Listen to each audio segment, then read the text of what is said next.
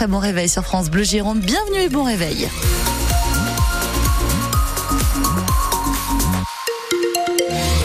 Et si le tram est interrompu, c'est pareil, c'est pas de notre faute. Nous, on vous l'annonce, hein, et c'est le cas ce matin, Jeanne Exactement, interruption euh, ce matin sur euh, la ligne A, B, C et D entre Quinconce et Porte de Bourgogne. Alors, on attend de voir l'évolution du trafic, mais pour l'instant, donc en effet, entre Quinconce et Porte de Bourgogne, ces stations ne sont pas desservies sur les quatre euh, donc ligne de tramway du réseau TBM.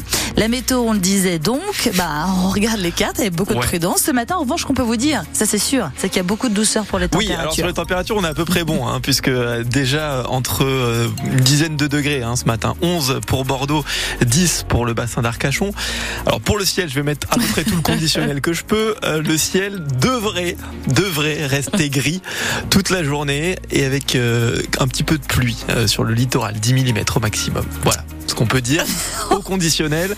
Et cet après-midi, bah, euh, retour de la douceur hein, jusqu'à 19 degrés quand même, 20 degrés même. J'ai un 20 degrés à Bélin-Bélier dans le sud Gironde, 19 pour euh, la, pour le Médoc et 17 degrés pour la métropole bordelaise. Et à partir de demain, ce sera le bazar hein, dans les gares pour ceux qui doivent prendre le TGV. Dans ce premier week-end de vacances scolaires chez nous, plus de la moitié des Bordeaux-Paris sont annulés vendredi, samedi et dimanche.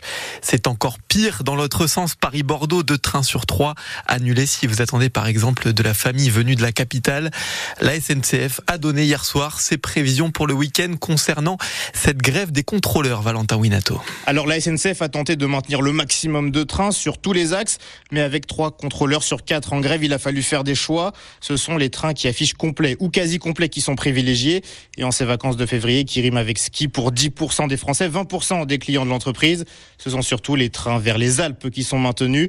Un mouvement de grève très suivi, vous l'avez compris, auquel la SNCF répond avec des mesures de compensation financière.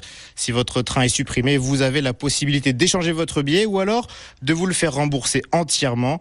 Dans tous les cas, vous aurez le droit à 50% de réduction sur votre prochain billet de train. Et pas de précision encore concernant les TER.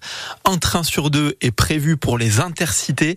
Le gouvernement, lui, attaque les grévistes. Le nouveau ministre des Transports, Patrice Vergrit, dit ne pas forcément comprendre cette grève. Je respecte le droit de grève qui est dans notre constitution, mais il figure aussi un devoir de travailler, a dit hier Gabriel Attal, le Premier ministre. Pendant ce temps-là, Emmanuel Macron recevait les agriculteurs à l'Elysée, la coordination rurale, puis la Confédération paysanne, les deuxième et troisième syndicats agricoles qui ont salué l'écoute du chef de l'État, mais annoncé aussi continuer la mobilisation, comme hier à Montségur en Sud-Gironde, où de la paille, des pneus et de la lie de vin ont été déposés devant des banques. Montségur, commune du député Renaissance de la Gironde, Pascal Lavergne. Les viticulteurs, eux, ont, avec dix jours de retard, ça y est, la possibilité de commander le fonds d'urgence promis par l'État. Le guichet promis pour le 5 février a finalement ouvert hier. Un total de 80 millions d'euros annoncé par le ministre de l'Agriculture Marc Fesneau fin janvier pour répondre à la crise et en particulier aux pertes liées au mildiou. Et puis il y a aussi grève à la poste aujourd'hui. Vous risquez donc d'attendre un petit peu votre colis. Les syndicats Sud et CGT appellent à des débrayages partout en France et donc en Gironde pour réclamer des hausses de salaire pas satisfait des 3% proposés par la direction. Une femme blessée à coups de couteau à Bordeaux, son ex-conjoint est recherché par la police. Oui, les faits remontent à lundi soir dans le quartier Codéran. La femme de 47 ans a été légèrement blessée au cou et à la main. Son ex-conjoint, donc toujours recherché, le parquet précise qu'il fait l'objet d'une obligation de quitter le territoire français. Trop de patients aux urgences, l'hôpital de Libourne déclenche son plan blanc. Oui, ce qui permet de mobiliser toutes les forces vives de l'hôpital, comme dit dans le communiqué, et de déprogrammer aussi les opérations non urgentes pour se concentré sur le reste. Il y a eu 172 passages aux urgences lundi contre 134 en moyenne pour 2022. Ce sont les derniers chiffres disponibles. Et à l'hôpital, justement, on vous parle ce matin d'une profession très peu connue, celle des perfusionnistes. En fait, quand vous vous faites opérer à cœur ouvert, eh bien, ce sont eux qui assurent la circulation de votre sang. Vous comprenez bien qu'ils sont très importants et que s'il en manque, ça commence à devenir dangereux. Un enfant meurt tous les mois, faute de pouvoir être opéré du cœur à l'hôpital Necker à Paris, dit son chef de service de chirurgie cardiaque. Écoutez, Laurent Mathieu, il travaille au CHU à Bordeaux et c'est le président du syndicat national des perfusionnistes. C'est un, métier qui, à la base, émane euh, d'un métier socle qui est le métier d'infirmier, mais depuis quelques années, avec l'évolution des pratiques et euh, la complexification de tout ce qui touche à la circulation extracorporelle, on a tous un master pratiquement où on va tous l'avoir c'est-à-dire bac plus 5, et on continue à être payé comme des infirmiers, c'est-à-dire bac plus 3. Et le problème que ça engendre, c'est un problème de fidélisation et surtout de recrutement pour les hôpitaux, puisque les jeunes diplômés qui sortent de l'école d'infirmiers ne sont pas habitués et n'ont pas été formés à prendre des décisions, n'ont pas été formés à avoir les responsabilités que nous avons.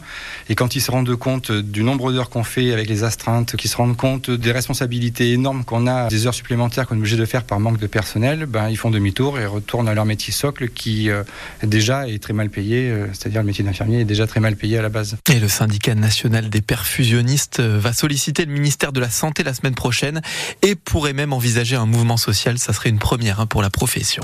On part dans un des plus gros lycées de Gironde ce matin. Un peu moins de 2000 élèves environ au lycée Max Linder de Libourne. Et donc beaucoup, beaucoup de jeunes femmes qui ont leurs règles et certaines qui n'ont pas les moyens de se payer des serviettes ou des tampons tous les mois. Max Linder fait donc partie des 40 lycées girondins à être équipés depuis peu de distributeurs de protection périodique, comme ça avait déjà été fait par le département dans les collèges. Au lycée, des règles sans précarité, est-il écrit dessus. Et ça fait parler Anaël Cagnon. Dans les couloirs, les distributeurs gratuits de serviettes et de tampons interpellent sur le prix de ces protections en temps normal. C'est cher en fait. Marc est en terminale. Nous, on n'a pas conscience parce que premièrement, ça ne touche pas et on n'est pas du tout sensibilisé à ça. C'est ce qui est chouette avec toutes les installations qui sont mises au lycée. Des installations pour lesquelles Romane a milité. Elle représente les élèves au CVL, le conseil de la vie lycéenne, où ils sont associés aux décisions. Il y en a qui vont pas demander et qui du coup vont en venir aux moyens euh, du papier toilette autour de la culotte et les trucs comme ça qui sont pas du tout sains. Et euh, justement, le fait que les euh, distributeurs soient déjà utilisés alors qu'ils viennent à peine d'être installés et remplis, ça montre qu'il y a des personnes qui en nécessitent beaucoup. Sur les six distributeurs, quatre ont été fournis par la région, contenant 276 protections pour 1000 élèves concernés. Un début de réponse contre la précarité menstruelle, sauf que c'est le lycée qui devra compléter, comme le confirme Héloïse, assistante d'éducation. Là, le devis qu'on a fait, on est à peu près à 1500 euros. Euh, bah, ça a un peu été la bataille de savoir si c'était le budget de l'infirmerie, le budget du, du CVL. Euh, On a réussi à faire en sorte que ce soit le lycée qui prenne en charge euh, le prix des, des recharges, mais c'est vrai que ça a été une bataille qui, est- qui a été compliquée quand même. La région assure quant à elle que le dispositif est encore une expérimentation, mais qu'il a au moins permis des discussions entre les élèves et leur établissement. Anaël Cagnon de France Bleu Gironde et encore plus gros que le lycée Max Linder. Il y aura en septembre le lycée de Créon qui s'appellera lycée Robert Badinter. Proposition validée hier par le maire. Reste à la faire voter par la région, mais ça devrait être une formalité. En plus du nom, le maire de Créon propose aussi une plaque dédiée à l'ancien ministre de la Justice, figure de l'abolition de la peine de mort, décédé vendredi dernier à 95 ans. Et puis pas de miracle pour Mérignac Handball hier soir, écrasé 44 à 22 par Metz, leader de D1 féminine et emmené par la championne du monde avec les Bleus, Chloé Valentini. Match de gala quand même pour les Mérignac.